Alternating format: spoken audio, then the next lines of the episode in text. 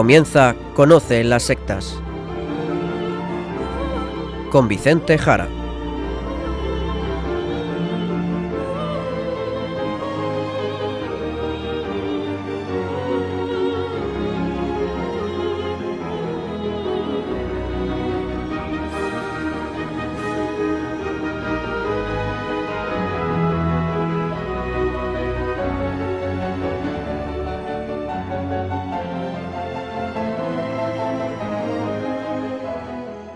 Muy buenas tardes, queridos amigos de Radio María. Empieza en estos momentos Conoce las sectas, el programa de sectarismo de Radio María España, dirigido y realizado por la RIES, la Red Iberoamericana de Estudio de las Sectas. Quien les habla, y como encargado por la propia RIES para su dirección, Vicente Jara. Y también con todos ustedes, Izaskun Tapia Maiza. Izaskun, buenas tardes, ¿qué tal? ¿Cómo estamos? Muy buenas tardes a todos, pues estoy fenomenal, gracias a Dios. Pues directamente ya nos vamos al sumario del programa de hoy.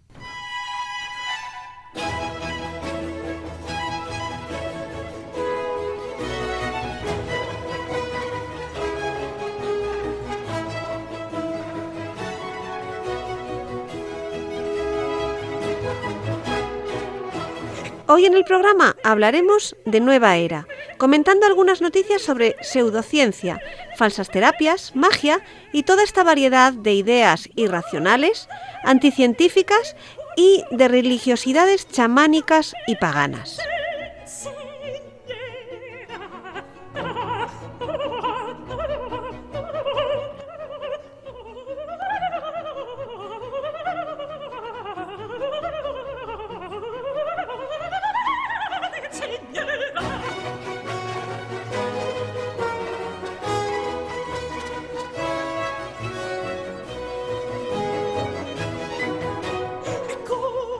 Hoy hablaremos de toda esta barbaridad de ideologías, de creencias irracionales, de falsas ciencias, de pensamiento mágico, de vuelta al paganismo, de brujería.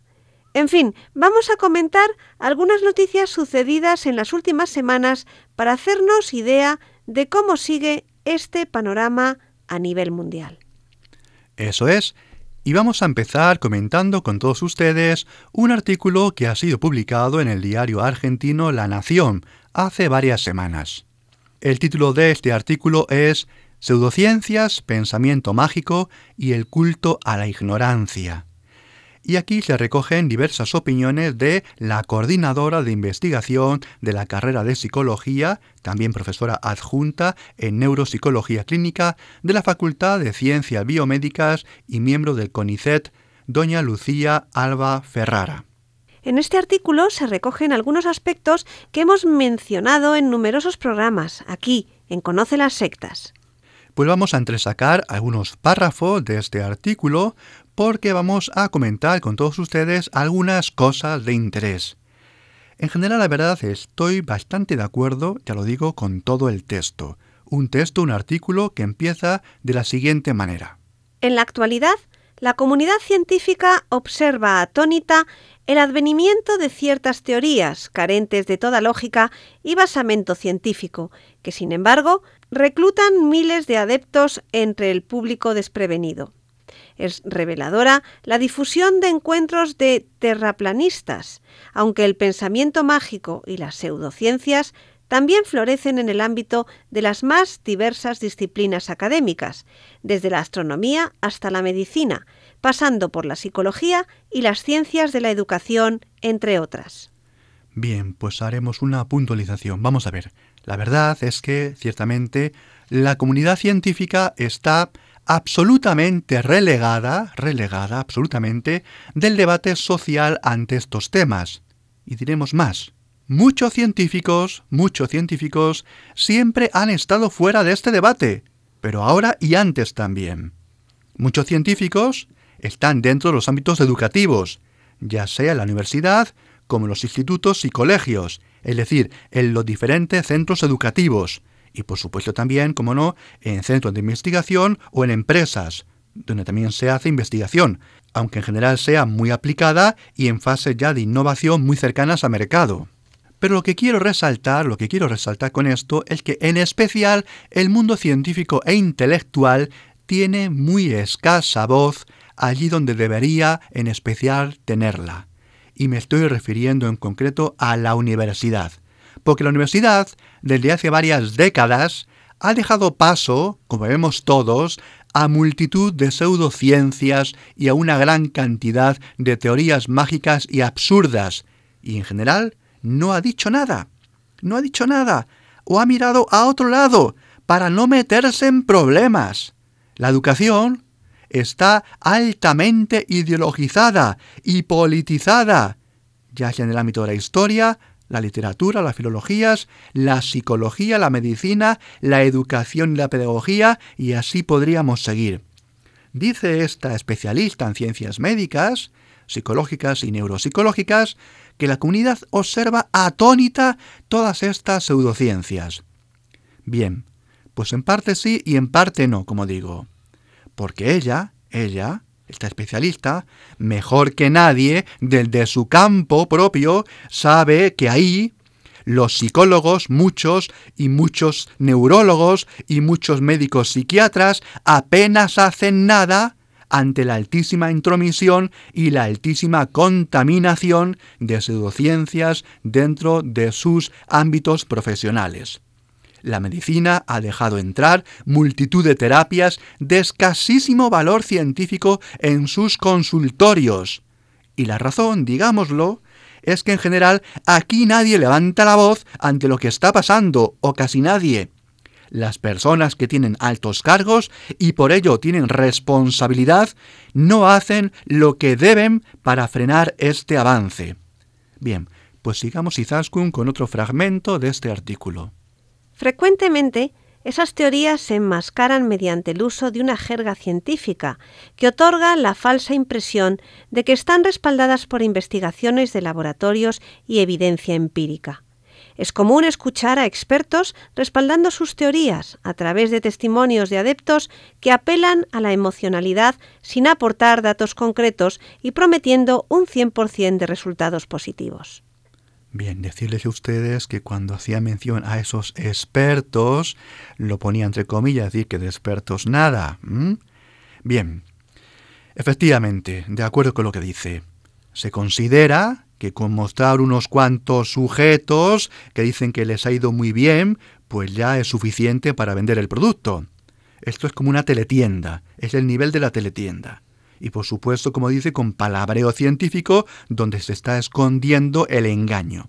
Bien, pues seguidamente en este artículo, donde saltamos algunos fragmentos, hablará del tema de las vacunas o de la homeopatía y dice lo siguiente. La preocupante difusión internacional de creencias que afirman que las vacunas causan autismo y que en solo un año ha provocado que se cuadrupliquen los casos de sarampión a nivel mundial, lo que se convirtió en un serio problema de salud pública, es un claro ejemplo del daño que las pseudociencias pueden causar en el campo de la medicina. Otro caso similar es el de los pacientes oncológicos que rechazan continuar el tratamiento tradicional de quimioterapia y optan por la homeopatía, lo que frecuentemente desemboca en muertes que hubieran sido evitables. Cabe destacar que la homeopatía contra el cáncer puede ser perjudicial aun cuando los pacientes opten por ambos tratamientos, el tradicional y la pseudoterapia, dado que quienes se inclinan por esta práctica alternativa tienden a mostrar una menor adherencia al tratamiento tradicional al abandonarlo o renunciar a algún procedimiento. Bien, seguidamente muestra lo que es ciencia, lo que no es ciencia, comentando que la ciencia es experimentable, tiene controles, hay capacidad de falsación, etc. Bueno, no quiero entretenerme en estos aspectos que hemos comentado en otros programas. Me interesa más lo que dice a continuación, sobre todo porque es su especialidad psicológica. Entonces, ¿por qué la pseudociencia está tan arraigada en nosotros? Desde un punto de vista emocional, puede haber muchas motivaciones para creer en teorías pseudocientíficas. Quizás una creencia personal en la astrología responda al deseo de ejercer control sobre lo incontrolable, dándole cierto sentido a la existencia. Las creencias pseudocientíficas también pueden surgir de la desesperación. Se pueden encontrar ejemplos trágicos entre las numerosas curas milagrosas para los tipos de cáncer que aún no tienen cura. La recompensa por la adhesión a esas creencias pseudocientíficas podría ser la liberación de los temores que generan la enfermedad y la muerte.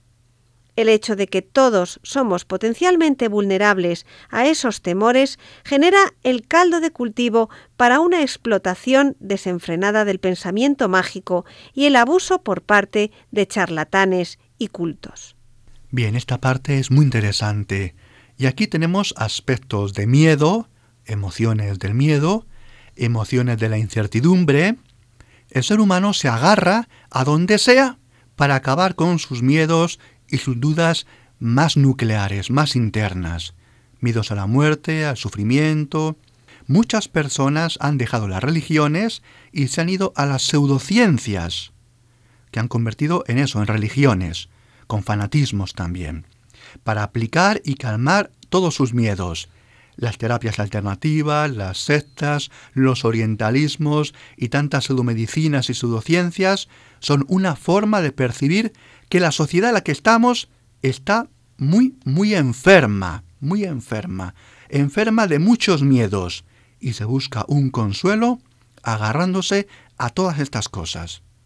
Y atención, una cosa, esto sobre todo para los más intelectualistas, para esos científicos especialmente profundamente intelectualistas, materialistas, muchas veces científicos de corte ateo. Un error muy habitual de este tipo de científicos es pensar que la gente se mueve por teoremas y demostraciones. Pues no, para nada, para nada.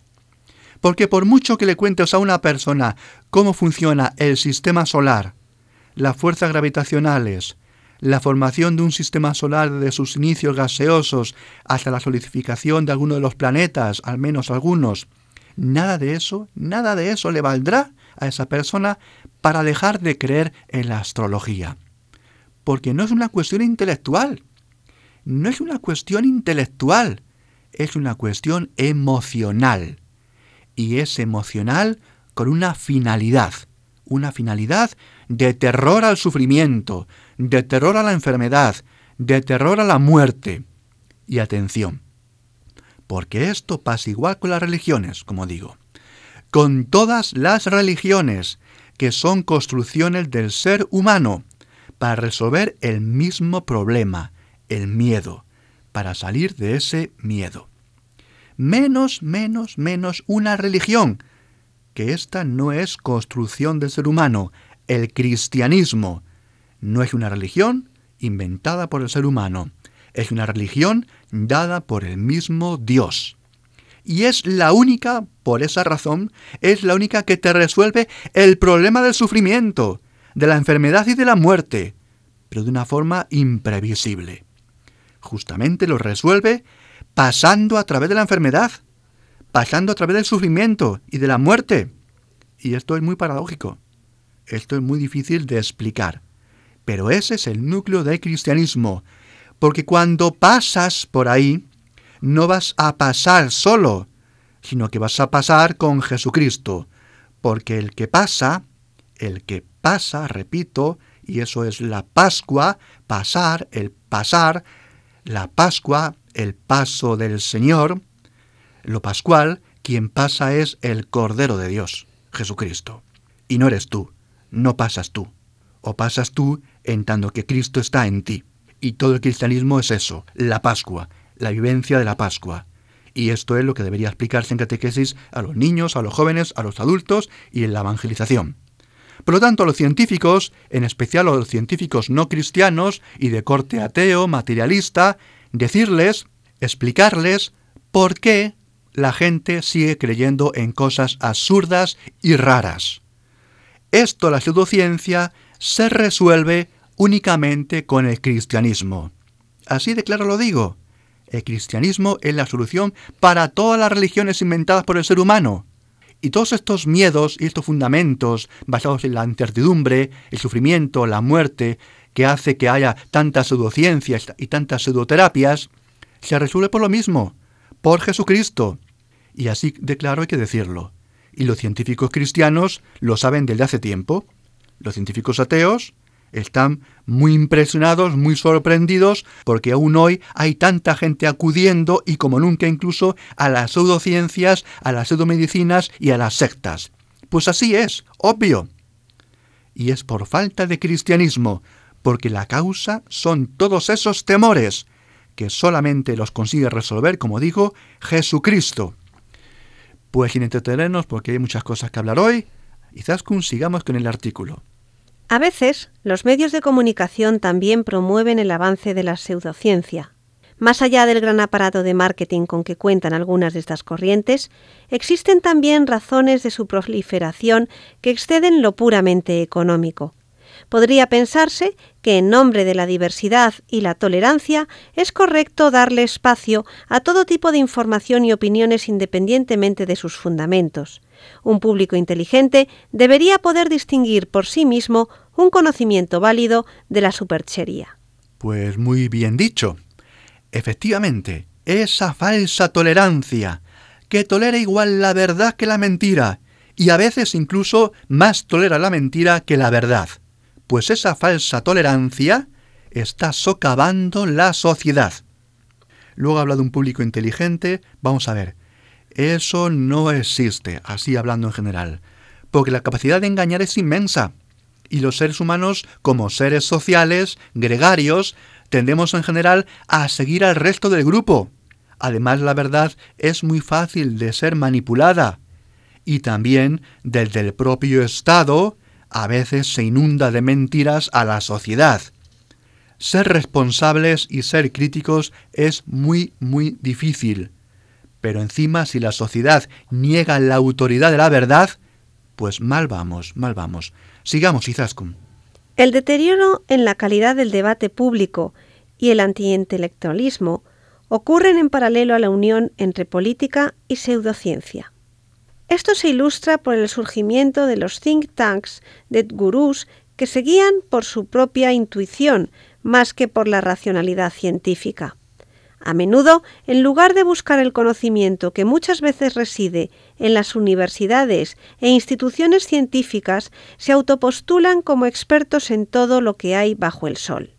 De ahí que quienes ocupan posiciones de liderazgo y tienen el poder de generar una distribución democrática del conocimiento terminen contribuyendo al abandono del pensamiento crítico como valor cultural. El pensamiento crítico como valor cultural y antes decía, y también lo repito, el deterioro en la calidad del debate público y el antiintelectualismo ocurren en paralelo a la unión entre política y pseudociencia. Cierto, la política está muchas veces unida a la mentira, y a la pseudociencia, y a la magia. Aquí lo hemos repetido muchas veces. Y acababa diciendo, quienes ocupan posiciones de liderazgo y tienen el poder de generar una distribución democrática del conocimiento, terminen contribuyendo al abandono del pensamiento crítico como valor cultural. Vamos a ver, lo voy a explicar. Los políticos no desean que las personas seamos críticas, porque entonces sería el fin de los políticos. El político usa el poder para callar al intelectual, para callar al científico, para callar a la iglesia, para callar la verdad. A ver si lo entendemos. Pues sigamos, Izaskun, sigue diciendo aquí el artículo. En tiempos de pereza intelectual, en los que se evita detenerse a pensar y en que, en pos de la inmediatez, los contenidos no se cuestionan, sino que se viralizan como fake news, todas las ideas, sin importar cuán argumentadas estén, tienden a valer lo mismo. Exacto, exacto. Pues recomendamos los programas aquí emitidos hablando de magia, de pensamiento mágico, solamente recordar que el pensamiento mágico es racional, en el ser humano no puede desaparecer. Lo repito, entre otras cosas porque forma parte de nuestro cerebro, forma parte de nuestra creatividad, forma parte del ser humano. Lo que pasa es que si estamos descontrolados, lo subjetivo, lo emotivo, lo mítico, lo alucinado, lo irracional, se apodera del resto del ser humano. Y tal y como van las sociedades, que a veces se llaman poscristianas, donde lo cristiano está en franca retirada, aunque no muerto, ya aviso, es un caldo de cultivo para todo tipo de sectas, todo tipo de esoterismos, pseudoterapias y demás ideologías políticas de la locura. En fin, vienen tiempos oscuros, vienen tiempos oscuros. Pues vamos a escuchar ahora un poco de música. En este programa vamos a traer bandas sonoras de tres famosas películas. Comenzamos con el tema principal de Los Siete Magníficos.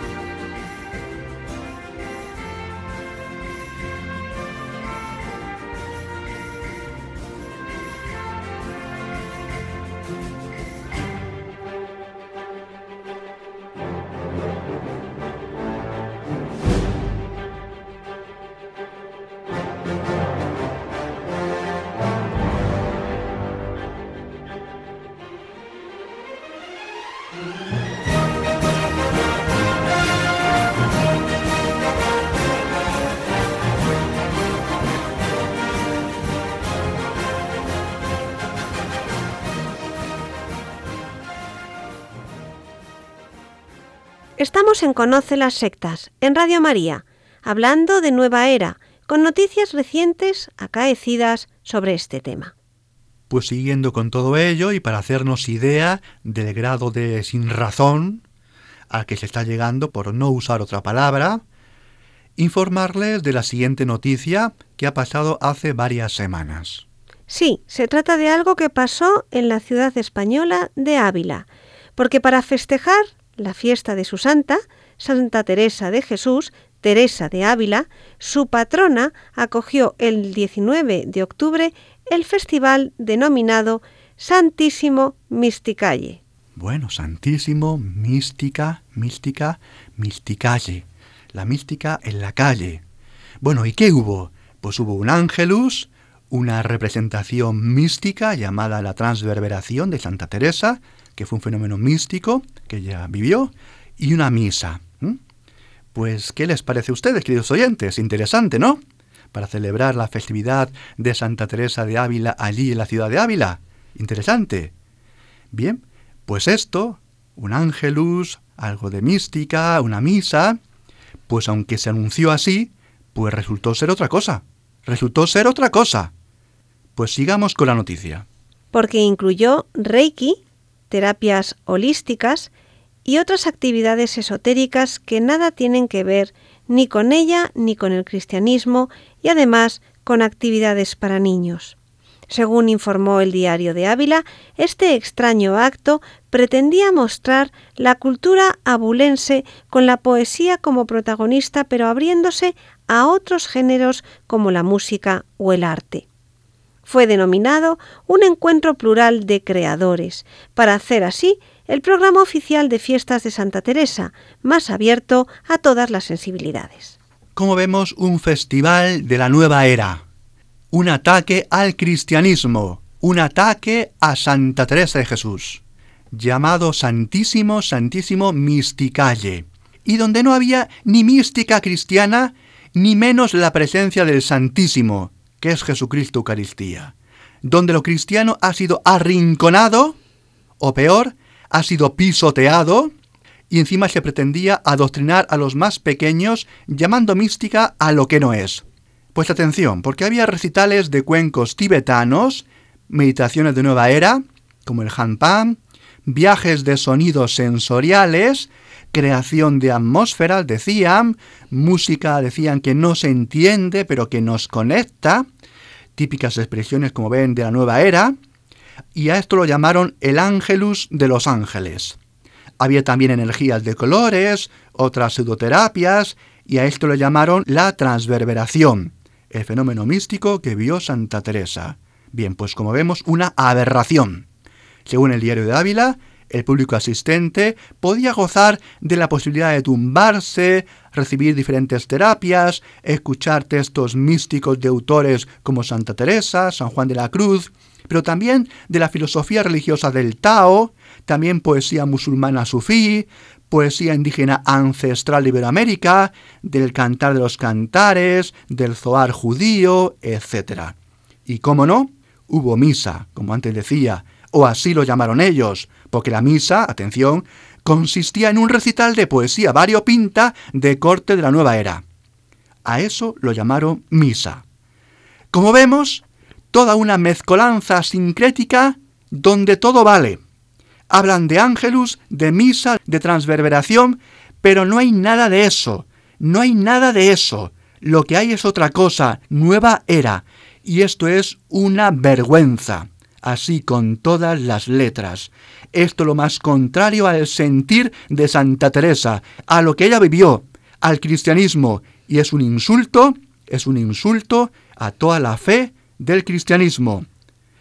Pero aquí, aquí nadie dice nada, nadie se quejó, nadie ha abierto la boca. Se han cachondeado de la fe católica de Santa Teresa y todo el mundo callado. Y siguiendo con el tema médico, recogemos una noticia aparecida hace unos días en el medio digital Salamanca 24 horas. Allí podíamos leer lo siguiente. Bioneuroemoción, biomagnetismo, fisiognomía, cristalloterapia, iriogenética, flores de Bach, reiki, homeopatía, moxibustión, comunicación telepática con animales, piramidología, terapia magnética, holosíntesis, osteopatía, psicoterapia transpersonal y energética, péndulo hebreo, sanación cuántica. Tienen nombres mil las denominadas terapias alternativas o pseudociencias, prácticas que se ofertan como actos médicos sin que se haya demostrado su efectividad de forma científica. ¿Han escuchado bien, queridos oyentes? ¿Han escuchado bien? Vamos a ver. Si tienes que hacer telepatía, por coger solamente una cosa, si tienes que hacer telepatía con tu perro, estamos apañados. Telepatía con animales, sí. A veces pienso que la raza humana nos merecemos la desaparición. No entiendo a veces cómo Jesucristo dio la vida por nosotros, escuchando que hay gente que intenta comunicarse con su perro con telepatía y paga a un gurú para que le enseñe a hacer telepatía con su perro con su gato. Increíble. Bueno, pues sigamos Izaskun con la noticia. Estas actividades cuentan actualmente con millones de seguidores en todo el mundo. Se trata principalmente de personas que buscan alternativas a la medicina tradicional. Sin embargo, también son muchos los especialistas sanitarios, científicos y divulgadores de la ciencia que llevan mucho tiempo alertando de los peligros que ocasionan estas falsas terapias y sectas sanitarias. Eso es, por esta razón, a principios de octubre, el doctor Roy Piñeiro Pérez, jefe del Servicio de Pediatría del Hospital General de Villalba, aquí en Madrid, secretario también de la Sociedad Española de Infectología Pediátrica, el SEIP, y miembro del Comité de Medicamento de la Asociación Española de Pediatría, pues presentaba un nuevo libro sobre las pseudoterapias y la pseudomedicina y alertaba de todas estas cosas, y decía lo siguiente. Las pseudociencias cuentan con un espacio amplio para desarrollar sus teorías y sus hipótesis, sin que se esté produciendo un posicionamiento rotundo no ya solo de los sanitarios, sino de toda la sociedad. Mientras que actualmente en España nos encontramos con un 4% de personas que se presentan como vacunofóbicas o contrarias a las vacunas, en cuanto a las pseudociencias, el problema es más grave y llamativo, porque estamos hablando de que hay un 20% de la población que utiliza estas pseudociencias en su vida diaria. Estamos hablando de casi 10 millones de españoles, que es un porcentaje muy relevante, afirma el especialista sanitario. ¿Han escuchado? Bien, pues la cosa es muy seria. Pues sigamos, Izaskun. Desde el propio ciudadano hasta el profesional sanitario, pasando por gobernantes, responsables de la industria farmacéutica, todo el mundo que lo tolera y no hace nada por cambiarlo. Todos somos culpables de que las pseudociencias estén instaladas en una sociedad del bienestar. No obstante, hay que decir, es verdad, España, miren por dónde, no es el peor país de nuestro entorno en este tema, porque los hay peores. Aquí, por suerte, el Gobierno se ha posicionado no claramente, pero sí a favor de estudiar el fenómeno que estamos viviendo. Sin embargo, en Francia, Italia o Alemania esto no es así. Allí, el movimiento contra las vacunas es mucho más intenso y las pseudociencias están plenamente desarrolladas hasta el punto de que si te toca un médico homeópata o te cambias o no hay alternativa. En España, en cambio, se han conocido sanciones contra facultativos que se posicionaban a favor de las pseudociencias en su consulta y en contra de las vacunas. Muy bien, pues saltamos a otra noticia porque hay muchas, queremos comentar varias y vamos a recordarles antes lo que tantas veces hemos dicho. Todo esto es pseudomedicina. Nada de esto es científico tiene un barniz, pero todo es un engaño. Un engaño muy bien presentado, pero son fraudes. Y esto en gran parte, la gente que dice que le funciona, en gran parte se debe a la sugestión, a la sugestión. Todo lo que ofrece las pseudoterapias es sugestión, sugestión psicológica. Y hay multitud de experimentos que lo confirman. Y vamos a traer uno sobre, en concreto, los efectos del cuarzo, el cuarzo. Lo recogemos del diario El Tiempo, diario colombiano. Porque eso de llevar al cuello un cristal de cuarzo no vale para nada.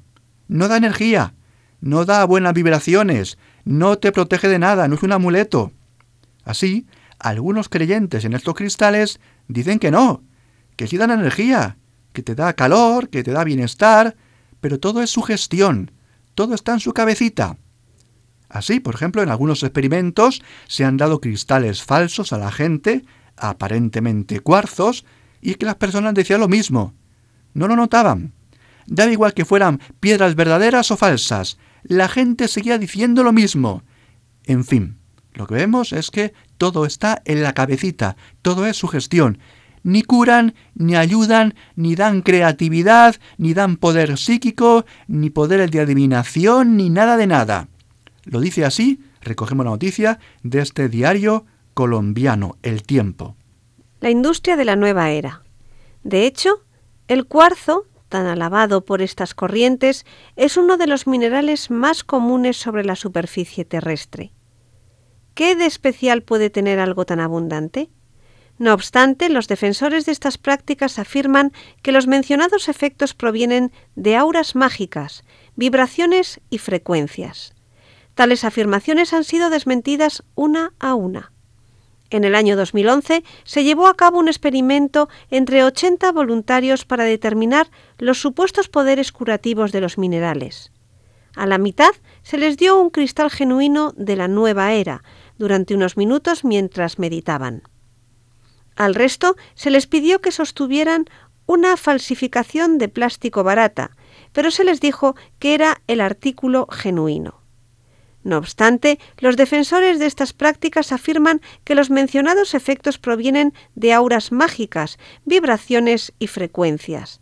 Los voluntarios también se prepararon para notar los supuestos efectos de los cristales, hormigueo, atención más centrada, emociones equilibradas, aumento de la temperatura de las manos y de los niveles de energía, mayor sensación de bienestar y activación de todos los niveles de conciencia.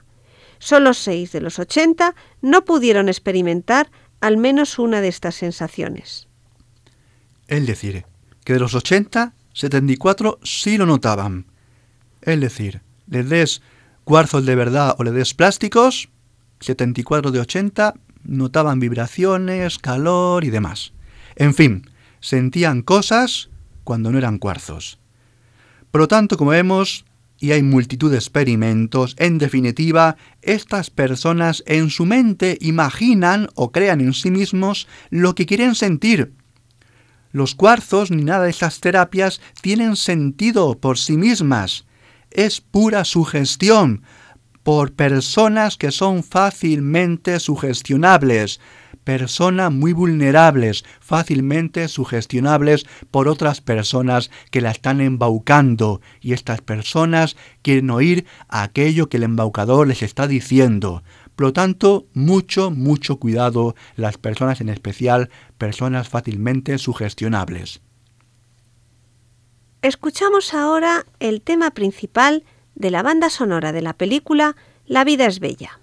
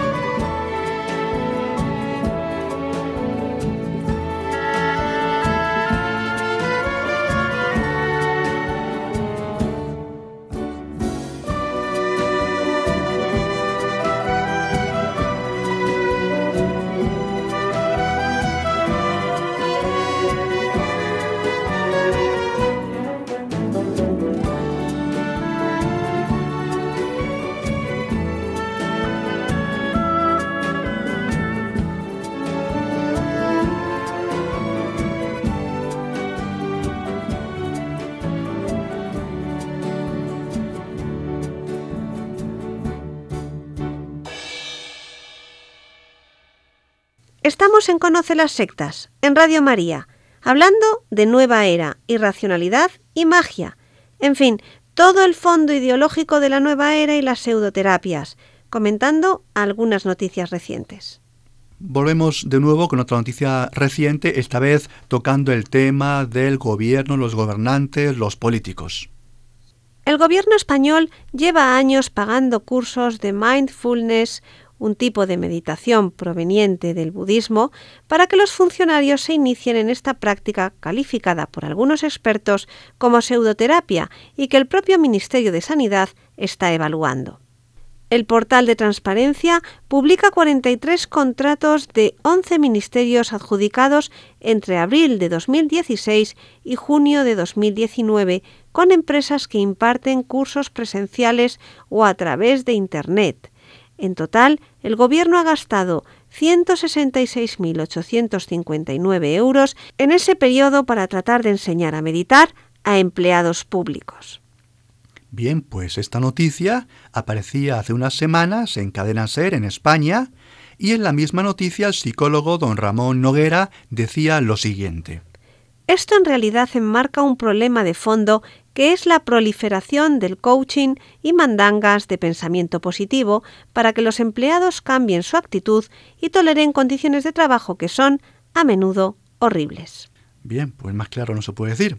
Vamos a ver, los políticos gastan nuestro dinero de los impuestos para pagar meditaciones budistas a los funcionarios. Aquí hemos hablado ampliamente del mindfulness y el budismo. El budismo, lo hemos explicado en gran detalle, pero sin que lo parezca. Viene del budismo, pero está descafeinado pues para que entre mejor. Pero es budismo. ¿Ustedes se imaginan al Estado español pagando cursos a los funcionarios de oración cristiana? Pues no, no, porque esa no es competencia del Estado. ¿Y por qué sí ocurre con el mindfulness, con el budismo? ¿Está acaso nuestro dinero para que se use para dar esos cursos a los funcionarios? Bien, pues la respuesta del Ministerio de Hacienda ha sido la siguiente, dice así la noticia. El Ministerio de Hacienda, a través de su portavoz, dice que estos cursos son una proporción mínima del gasto general en formación para funcionarios, unas décimas, y que se enmarcan dentro de la prevención de riesgos laborales, aunque no ha concretado cuántos trabajadores los han recibido ni desde cuándo se imparten. En fin, creo que se comenta por sí solo. Como es poco, según ellos, pues nada, no importa. Bueno, nada que decir, vamos a ver con más noticias, que hay unas cuantas que también queremos comentar. A ver, otro aspecto que queremos recoger es cómo se sigue difundiendo la medicina de los chamanes, de los brujos americanos, sudamericanos, centroamericanos, de todas esas religiosidades anteriores a la llegada del cristianismo a aquellas tierras, para decir, según ellos, curar cualquier enfermedad, incluido el cáncer. Y recogemos esta noticia del diario El Comercio de Ecuador. Y allí encontramos cómo algunos brujos afirman lo siguiente. Atención. En la antigüedad, se tenía la creencia de que los dioses daban la autorización de sacrificar a las culebras con fines medicinales. De hecho, tres pócimas que incluso podrían curar el cáncer en las primeras etapas. Según la cosmovisión de los ancestros, las serpientes y culebras son animales sanadores y regeneradores de células. Por eso, desde hace 15 años, junto a ponés, sabios, chachilas, iniciaron las investigaciones y concluyeron que la mezcla de hierbas como la ortiga y la tradicional ayahuasca pueden generar los mismos resultados en pacientes con enfermedades catastróficas. Vamos a ver, esto, esto es medicina tradicional, de hace mil años, de hace mil años. En lugar de acudir hoy en día, que lo que hay que hacer a los microscopios, a los análisis citológicos o celulares, al estudio científico de la enfermedad, y como vemos por este texto que ha leído Izaskun, se está mezclando magia y supersticiones. Las plantas cháchilas, como la ayahuasca, son celosas y si se corta en luna menguante, es posible que no vuelvan a crecer nuevamente. Pero además, si no se corta en luna llena, la planta pierde sus poderes curativos. En fin, plantas celosas, se enfadan si no las cortas cuando hay luna llena, en fin. ¿Y qué dicen y qué dicen estos brujos cuando los científicos afirman que esto no funciona? Pues esta atención es la respuesta del brujo chamán. A veces dicen que el tratamiento no funcionó, pero la realidad es que no se hizo bien. En fin, se niega, se niega y adelante. Esta es la sabiduría de los brujos de la Pachamama. Este es el nivel. Nivel que está bien pues hace 500 años, antes de llegar allí los occidentales, los españoles. Pero cuando llegó el cristianismo y los cristianos, con toda la ciencia acumulada de estudiar la creación, la obra de Dios Padre Creador, pues todo esto tendría que haber pasado de moda. ¿Qué hacemos propagando todo este tipo de supercherías? ¿Qué estamos haciendo? ¿Qué estamos haciendo con todas estas religiosidades y todas estas magias curativas? Vamos a ver, pero sin embargo, sin embargo, también en esta Europa nuestra descreída, también hay magia, como no, y es el caso, por ejemplo, de la homeopatía. Les entresacamos también algunos fragmentos de otra noticia que habla, que habla de su posible desaparición, ojalá, ojalá, posible desaparición de apoyo en Francia. La Alta Autoridad para la Salud de Francia, HAS, por sus siglas en francés, ha decidido el pasado 26 de junio, por amplia mayoría, recomendar al gobierno francés que elimine la subvención de los productos homeopáticos debido a su falta de eficacia demostrada. Esta decisión, que ha sido adelantada por el diario francés Libération, supone un duro golpe para esta pseudoterapia en el seno de la Unión Europea ya que Francia es uno de los mayores mercados de la homeopatía a nivel mundial y ha sido uno de sus mayores defensores dentro de la Unión. De confirmarse la suspensión del reembolso, la homeopatía perdería uno de sus principales mercados a nivel mundial, ya que Francia mueve más de 600 millones de euros en productos homeopáticos. El golpe será especialmente duro para la farmacéutica francesa Boiron, la mayor multinacional de homeopatía del mundo, que factura cerca de 360 millones de euros en el país galo, un 60% de su facturación global. Tras la publicación de la decisión de la HAS, la empresa ha pedido al regulador del mercado de valores que suspenda la cotización de las acciones de la compañía. El impacto de esta decisión no solo será económico, dado que la homeopatía también podría perder parte del soporte académico que tenía en el país. Tras el inicio del proceso de evaluación el pasado año, varias universidades francesas anunciaron la suspensión de sus cursos de homeopatía a la espera de que se produjera el dictamen oficial. La decisión venía respaldada por las academias de medicina y farmacia, que aseguraron que ningún título universitario en homeopatía debe ser expedido por facultades de medicina o farmacia. Francia se alinea así con países como Reino Unido, donde el Servicio Nacional de Salud decidió dejar de financiar la homeopatía en 2017, asegurando que los contribuyentes no deberían pagar por agua del grifo disfrazada de medicina. España, que nunca ha financiado este tipo de productos, ha ido incluso un poco más allá y está elaborando un proyecto para sacar las pseudoterapias de las universidades y los centros sanitarios. La posición de estos países sigue las recomendaciones de la comunidad científica internacional, que en los últimos años ha insistido en la falta de eficacia probada de esta pseudoterapia. En este sentido, el Comité Científico Asesor de las Academias Europeas publicó en 2017 un informe en el que asegura que no existen enfermedades conocidas para las cuales exista evidencia robusta y reproducible de que la homeopatía sea eficaz más allá del efecto placebo y advierte de que el consumo de homeopatía puede suponer un daño significativo para el paciente. Bien, pues esperemos que esto llegue a realizarse tanto dinero de los ciudadanos en estos engaños, en estos camelos, en estos cuentos, en estos charlatanes de la homeopatía. Y empiecen además una amplia serie de denuncias contra este tipo de medicinas mágicas. Esto es magia. Y para que aprendan algunos, para que aprendan algunos, vamos a irnos en concreto a un país africano. Sí, sí, a un país africano. Vamos a aprender de ellos. En concreto nos vamos a Suazilandia país del sur de África. Y lo traemos aquí para que aprendan algunos, como digo, que siguen zambullidos en la magia, en las religiones paganas o que quieren volver a ellas. Pues la noticia es la siguiente. Esta es la noticia que ahora queremos comentar. Porque ha sido prohibido hace unas semanas un concurso de brujos allí en Suazilandia que querían juntarse para competir con hechizos y con conjuros. La noticia la recogemos del diario colombiano La FM. Un concurso en el que unos brujos debían enfrentarse en una batalla de inusuales talentos en Ensuatini, la antigua Suazilandia, fue prohibido, según un comunicado del gobierno. Los organizadores pensaban celebrar la competencia en Mancini, la segunda ciudad de Eswatini, pequeño país enclavado entre Sudáfrica y Mozambique y gobernado por el rey Mswati III, uno de los últimos monarcas absolutos del mundo. La competencia de brujería y hechizos mágicos era insólita en el país y era vista como un trastorno en las vidas de la gente de Ensuatini, dijo el portavoz del gobierno. El gobierno no autorizará ninguna competición de este tipo. Cualquiera que persista una actividad relacionada con la brujería se enfrentará al peso de la ley. Eso es, eso es. Y es que según la ley de aquel país africano, la brujería, la hechicería y la práctica del vudú son delitos castigados por la ley.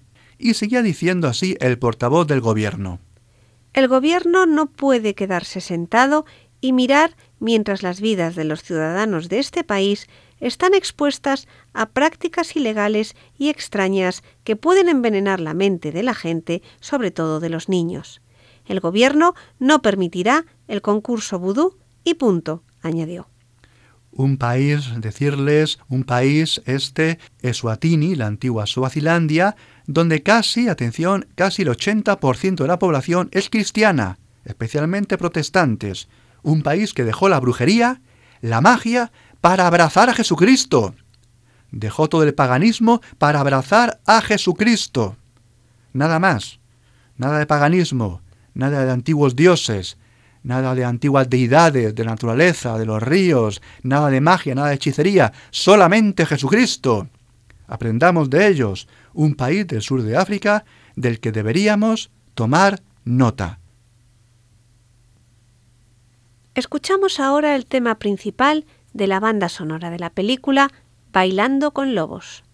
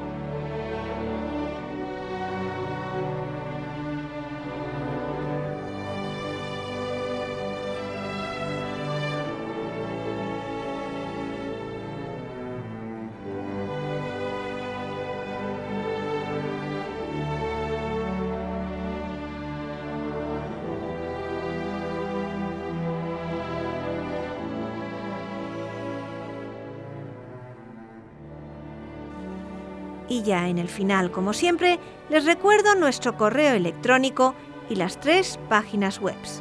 El correo electrónico es conoce las sectas La web de la RIES, la Red Iberoamericana de Estudio de las Sectas, es www.ries-medio-sectas.tk, donde podrán suscribirse al boletín semanal de manera gratuita. La dirección del blog de las Ries es www.info-ries.blogspot.com. También pueden leernos dentro del portal de noticias religiosas de Infocatólica, cuya web es www.infocatólica.com. Y si alguno de ustedes, queridos radioyentes, desea alguno de los programas de Conocer las Sectas, para ustedes mismos, para un familiar, para un amigo, como un regalo, ante una necesidad de un tema aquí tratado, por la razón que sea. Pueden llamar al teléfono 91 822 80 10. Lo repito, 91 822 80 10. Muchas gracias y buenas noches de parte de todo el equipo. Hasta dentro de dos semanas, si Dios quiere.